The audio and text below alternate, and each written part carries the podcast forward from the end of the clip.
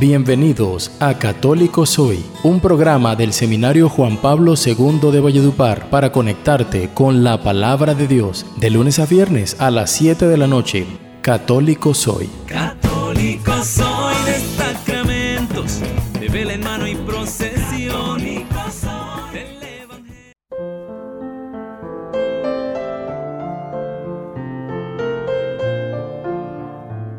Bienvenidos todos a otra emisión de tu programa Católico Soy, programa del Seminario Diocesano Juan Pablo II de la ciudad de Valledupar.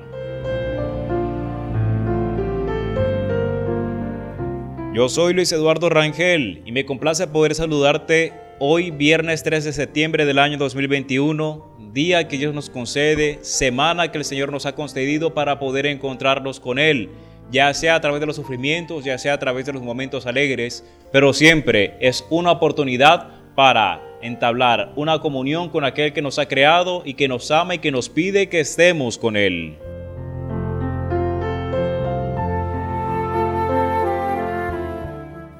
Hoy la Iglesia a nivel universal celebra la memoria de San Gregorio Magno, Papa y Doctor de la Iglesia. San Gregorio nació en Roma en el año 540 y desempeñó primero diversos cargos públicos. Fue todo un político que después se dedicó a la vida monástica. Fue ordenado diácono y nombrado luego legado pontificio de Constantinopla, pero en el año 590 fue elegido papa y ejerció este cargo como verdadero pastor durante los 14 años que demoró al servicio de la iglesia. Escribió muchas obras y se considera uno de los grandes doctores de la teología moral. Sus cartas morales son un gran referente y sobre todo reflexiones que hace con personajes como Job y la vida cristiana que son importantes que nosotros tengamos en cuenta. Si hay algún tipo de literatura religiosa que tú quieres buscar para tu vida espiritual, puedes buscar esta, los libros morales de San Gregorio Magno, que te ayudarán verdaderamente a poder tener un crecimiento espiritual efectivo.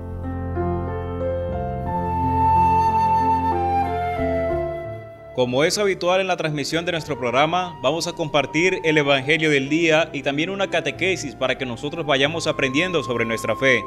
Pero para ello es necesario pedir el auxilio de Dios, la venida del Espíritu Santo, para que entre a nuestra vida y haga que nuestros sentidos, que todo nuestro ser, se conecte con Dios para poder comprender su mensaje. Por eso, dispongámonos entonces para que Oremos juntos al Espíritu Santo. Ven Espíritu Santo, llena los corazones de tus fieles y enciende en ellos el fuego de tu amor. Envía, Señor, tu Espíritu y serán creadas todas las cosas y renovarás la faz de la tierra. Amén.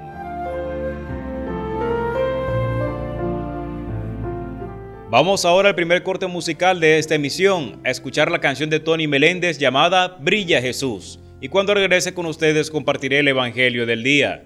Quédense con nosotros. Católico Soy. Católico soy de sacramentos, de vela en mano y procesión. del Evangelio. Brilla Jesús reflejando la luz del Padre.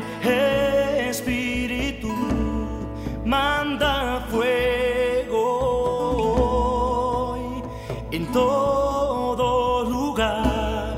Fluyan ríos de misericordia. Manda tu poder y que venga la luz. Brilla Jesús reflejando la luz del Padre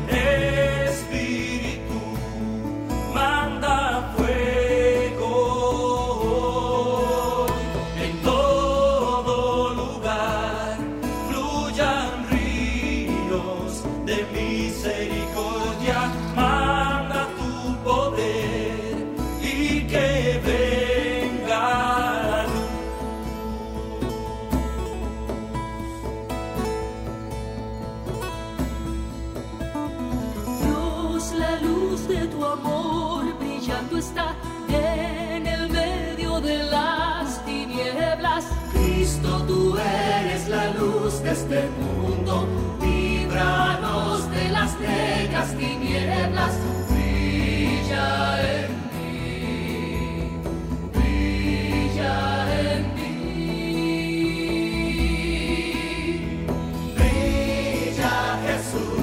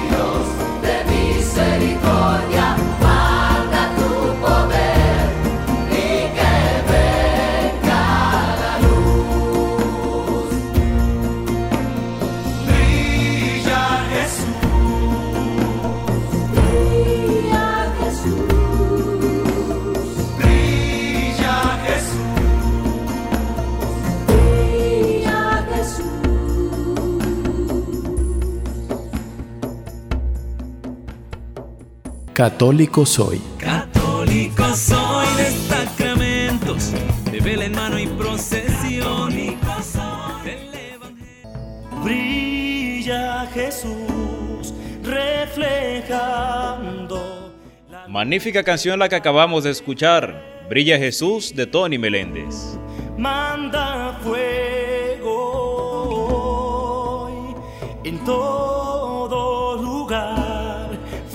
Pero después de disfrutar esta hermosa melodía es necesario que ahora pasemos a la parte importante de este programa que es la escucha de la palabra de Dios.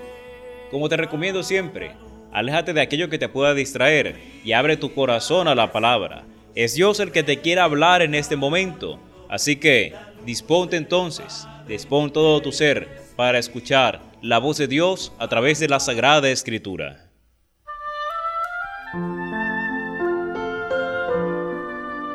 Del Evangelio según San Lucas. En aquel tiempo los fariseos y los escribas dijeron a Jesús, los discípulos de Juan ayunan a menudo y oran, y los de los fariseos también. En cambio los tuyos, a comer y a beber.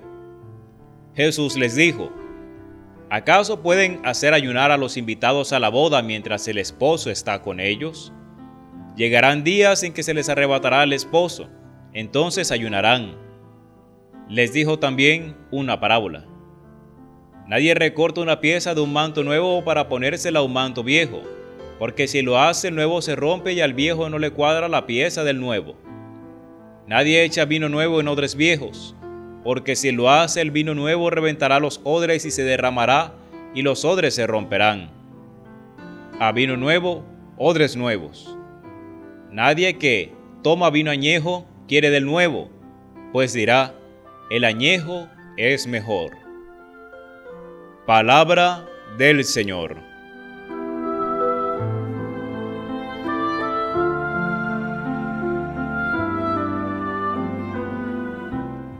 Nos encontramos aún en el capítulo 5 del Evangelio de Lucas. En este fragmento del Evangelio Jesús ha iniciado su predicación en Galilea. De las tantas enseñanzas que nos dejó Jesús, el Evangelio de Lucas ubica esta cuando él está predicando en su región natal. Recuerden pues que Jesús nació en Belén, en la región de Judea, al sur, pero se crió en Nazaret. Por eso muchos lo consideraban como un nazorio, es decir, una persona que había nacido en Nazaret y que se había criado allí. Por lo tanto, Jesús estaba en el pueblo, o mejor dicho, en la región en la cual se había criado. La conocía muy bien culturalmente, eran su gente. Él, en su predicación, utiliza elementos comunes, costumbres, quehaceres de las personas de esa región para dar a conocer el mensaje del reino. He aquí uno de los grandes éxitos de la predicación de Jesús por su forma sencilla de hablar, por la capacidad que tenía la gente para poder entender su mensaje, por la facilidad con la cual lo expresaba. Hoy utiliza también una parábola como la acabamos de escuchar. Varios elementos hay que anotar, pero yo solamente quiero hacer referencia a dos cosas. La primera para contextualizarnos en el texto y la segunda para una reflexión más espiritual. Cuando Jesucristo habla de que nadie recorta una pieza de un manto nuevo para ponérsela a un manto viejo, es porque la mayoría de las telas que se utilizaban en aquella región en la época de Jesús eran de animal o de lo contrario de algún tipo de textil que era necesario abatanar, es decir, someter a un proceso de remojo o un proceso de lavado para sacarle la grasa o cualquier químico, debido a que en la medida en que la tela se iba lavando en el futuro, botaba este químico y se iba encogiendo. Por eso dice Jesús que nadie toma una pieza nueva y se la coloca a un manto viejo o a un manto usado, porque en la medida en que se fuese lavando en el futuro, a la pieza nueva encogerse lo que hacía era que rompía este remiendo y la cosa se ponía peor. Un ejemplo sencillo que él utilizaba para dar a entender algo que yo voy a expresar a continuación.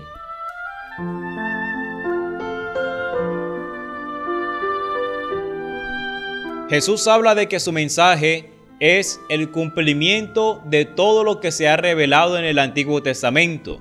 El mensaje de Jesús no anula, sino que perfecciona lo que ya el Espíritu Santo le había inspirado a los profetas anteriores a él y la dificultad estaba en que la organización política que tenía Israel era que las leyes religiosas eran las leyes civiles. Por tanto, cambiar una tradición religiosa no solamente implicaba cambiar el aspecto de la fe y el aspecto del culto dentro del pueblo de Israel, sino su composición política y social. Por tanto, meterse con esto era algo muy complicado, es muy complicado incluso hoy día. Jesús, cuando habla de que es necesario que al vino nuevo, odres nuevos, lo que hace referencia es a un necesario cambio de mentalidad para poder acoger el reino de Dios. Pero este cambio de mentalidad ya lo voy a saber enfocar. Porque con la situación política de hoy día, que no solamente se vive en Colombia, sino en distintos países, esto puede malinterpretarse. Jesús lo que busca es llevar a la perfección la palabra que ya se había revelado en el Antiguo Testamento, llevarla a su plenitud. Como les decía anteriormente, cambiar de costumbre genera un choque, pero no solamente en aquel tiempo, sino incluso en el nuestro. Cambiar nuestras costumbres siempre genera una dificultad. El ser humano es un ser de hábitos y es una realidad natural, pero cambiar las costumbres es muy difícil. Piénsenlo ustedes, por ejemplo, cambiar su horario de irse a dormir ya genera un trabajo, porque a muchos les gustará trasnochar, acostarse temprano les incomodará por eso. O hay otros que les gusta dormir bastante y tener que madrugar o tener que trasnocharse implica un trabajo bastante fuerte. Ir en contra de nuestras tradiciones y de nuestras costumbres siempre va a generar un choque. Pero lo que nos pide Jesús es la necesidad de tener una mente abierta para acoger su mensaje.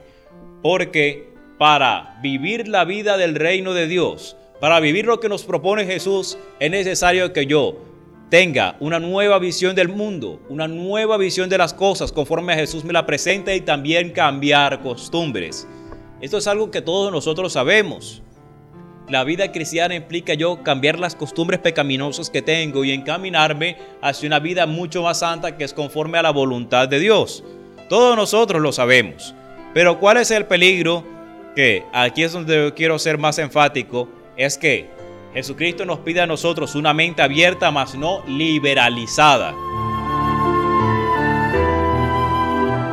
Tengan en cuenta esto.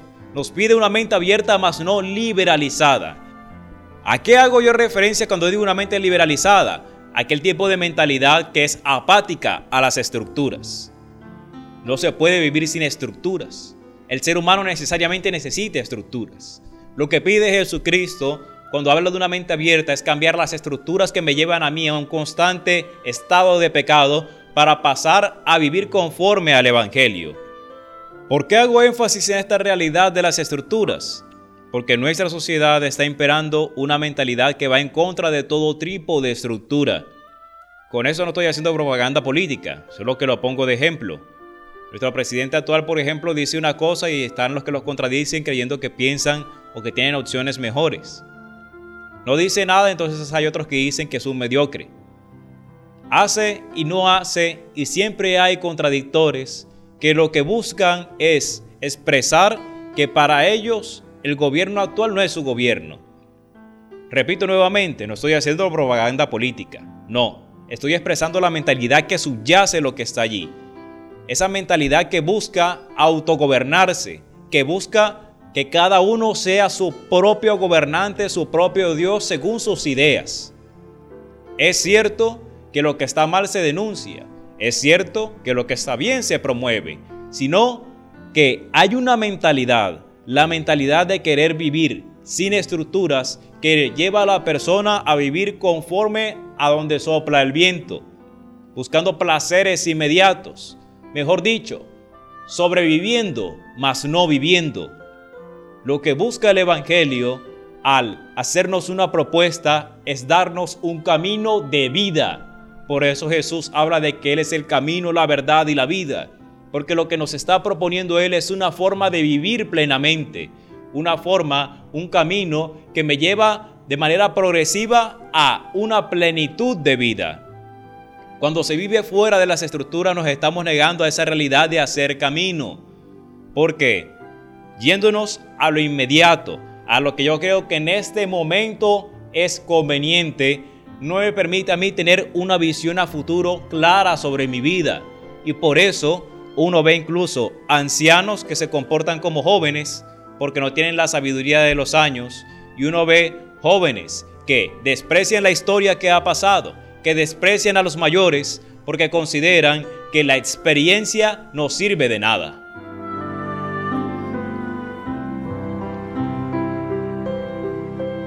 Por otro lado, lo que demuestra cuando una persona tiene una mente cerrada es la incapacidad de diálogo.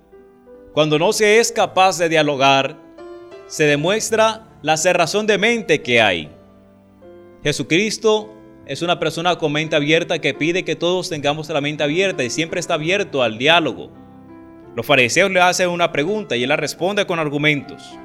Responde de manera adulta, mas no se pone con actos de violencia, mas no les da la espalda, mas no los trata por debajo de su propia dignidad por él ser hijo de Dios.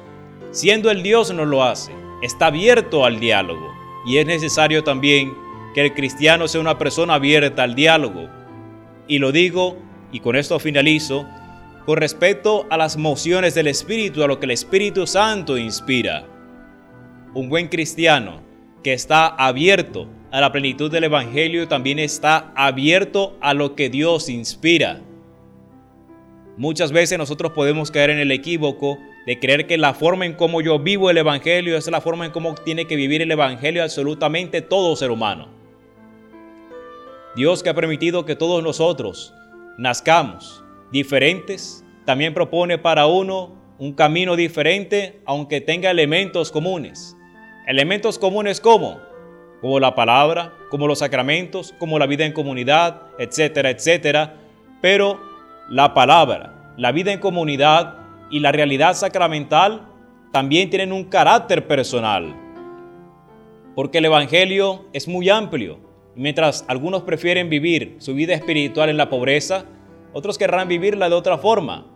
Por eso en la iglesia vemos que está el sacerdocio, está el matrimonio, está la vida célibe, porque por ser todos tan distintos, necesariamente Dios a nosotros nos ha propuesto maneras distintas de vivir el mismo Evangelio, maneras que lleven a cada persona a encontrarse de manera profunda con Dios. Pidámosle al Señor entonces que nos dé eso, una mente abierta a acoger el Evangelio, pero no liberalizada, no fuera de las estructuras, no una mente rebelde que quiere hacer lo que siempre piensa que es lo mejor para sí misma sin fundamentos.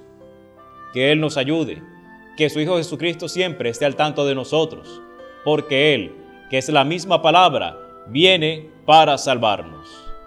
Gloria al Padre, y al Hijo, y al Espíritu Santo, como era en el principio, ahora y siempre, por los siglos de los siglos. Amén.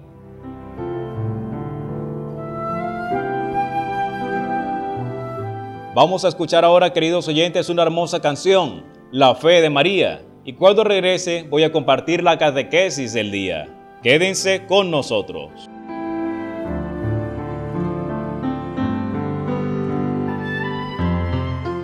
Católico soy. Católico soy de sacramentos, de vela en mano y procesión. del Evangelio. ¿Qué hubiese pasado si ella hubiese dicho que no? O ignorado o dilatado el anuncio de tu ángel amor. En cambio creyó en tu palabra y se hizo tu esclava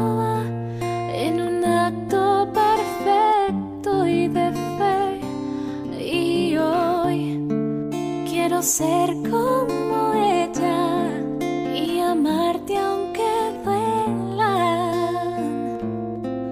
las espinas y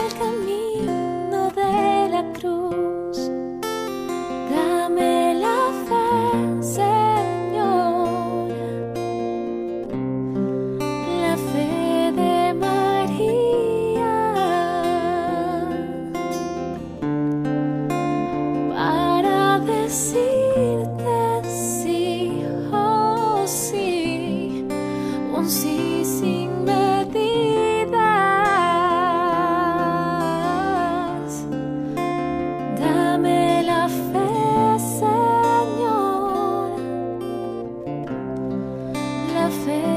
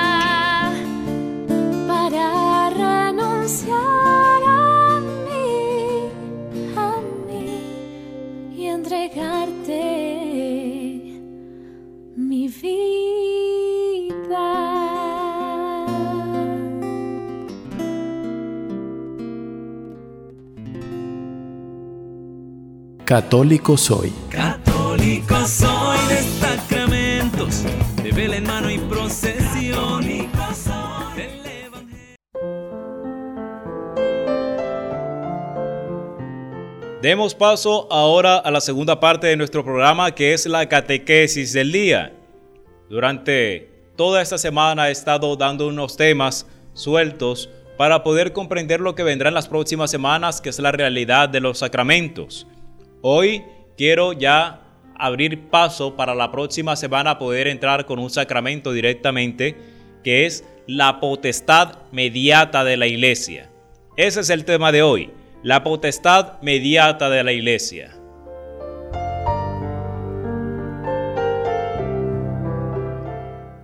Cuando hablo de potestad mediata me refiero a lo siguiente. Cristo nos dejó su gracia a nosotros, pero le dio el poder a los apóstoles sobre cómo administrar esa gracia. Explico. Si uno ve en las Sagradas Escrituras, todos los sacramentos, los siete sacramentos que tenemos en la iglesia están soportados por la Sagrada Escritura. Todos están sustentados allí. Por citar un ejemplo, cuando Jesucristo habla del matrimonio, de que al principio no fue así, y eso lo encontramos en el Evangelio de Mateo, habla de la necesidad de que el hombre esté unido a su mujer y abandone a su padre y a su madre por ella, para que los dos sean una sola carne. Cuando uno reflexiona sobre ese texto, que debe ser conocido por todos ustedes, lo que hace Jesús es santificar esta realidad matrimonial. Pero en esas palabras, Jesucristo nos dice la forma en cómo se celebra el matrimonio. Desde esa perspectiva se habla de potestad mediata. Jesucristo da la gracia, pero delegó a los apóstoles la forma en cómo se daba esa gracia. De allí que nosotros hablamos en los sacramentos entonces de la materia y la forma del sacramento. La materia que hace referencia a la gracia que se va a recibir y la forma que es el modo en cómo se adquiere dicha gracia. Los sacramentos tienen entonces estos elementos, la gracia específica y la forma en cómo se otorga. Los apóstoles tenían el poder de estructurar la forma en cómo se daba esa gracia. Por eso, el signo central del sacramento del bautismo es el vertimiento del agua con la fórmula trinitaria por otro bautizado. Cuando se dice, yo te bautizo en el nombre del Padre y del Hijo y del Espíritu Santo, ahí se está hablando de la forma del sacramento, pero vendrá después la gracia. Esta forma del sacramento, los apóstoles, como ya lo decía anteriormente, fueron los que tuvieron el poder de poder decidir cómo se le daba forma a esta transmisión de la gracia. Nosotros vemos que tal como se bautiza hoy, bautizaban los apóstoles, o incluso en el sacramento del orden, que imponiendo las manos es que se transmitía el orden sacerdotal. La iglesia a lo largo de los tiempos, por tener el mismo poder que han tenido los apóstoles, porque los obispos son los sucesores de los apóstoles y también han sucedido este mismo poder en los presbíteros y de distintas maneras, nos dan a nosotros a conocer la forma en cómo se da esa gracia. Si uno mira la historia de la iglesia, la Eucaristía, por ejemplo, en sus líneas fundamentales se celebra como hoy, es decir, se compartía la palabra, luego de eso se ofrecía pan y vino, se consagraba ese pan y vino, se repartía entre los hermanos. Líneas fundamentales. Los testimonios de San Justino Mártir, por ejemplo, que fue un sacerdote que en defensa del cristianismo al imperio romano escribió en el siglo II una apología que describía cómo se celebraba la Eucaristía en ese tiempo, nos demuestra una descripción general del sacramento que es tal como lo celebramos hoy. ¿Qué cambia, por ejemplo? En el tiempo de San Justino no había plegarias eucarísticas establecidas. Hoy sí. Cuando hablo de plegarias eucarísticas, hablo de ese espacio que se dice después del santo. Santo eres en verdad, Señor, fuente de toda santidad, por eso te pedimos y el sacerdote coloca las manos sobre el pan y el vino. Y así, hay distintas plegarias para eso ahora establecidas en la iglesia. A eso es lo que yo hago referencia. La gracia la da Dios, pero la forma en cómo se transmite esa gracia lo decide la iglesia por la potestad que ha recibido de los apóstoles. ¿Por qué es necesario comprender esto? Cuando vayamos abordando la próxima semana la realidad de los sacramentos, se tocará también la parte histórica y caeremos en la cuenta de que muchos de los sacramentos en los inicios de la iglesia se celebraban de una forma y hoy se celebran de otra, porque la iglesia ha visto conveniente de que la forma en cómo se administra esa gracia se cambie por situaciones, por circunstancias determinadas. Pero siempre ha existido la gracia que Jesús ha dejado sino que la iglesia busca la forma en cómo se administra, en cómo se da de la mejor manera. Llegamos ya al final de nuestra misión de católicos hoy del día viernes. Muchas gracias a ustedes por habernos acompañado. Recuerden que la próxima semana, también de lunes a viernes, estaremos trayendo mucho contenido para ustedes. El Evangelio del día junto con la mejor música católica y una catequesis para fortalecer nuestra fe. Pidamos a la Virgen María que interceda por nosotros, que nos ayude para que seamos hombres y mujeres de fe.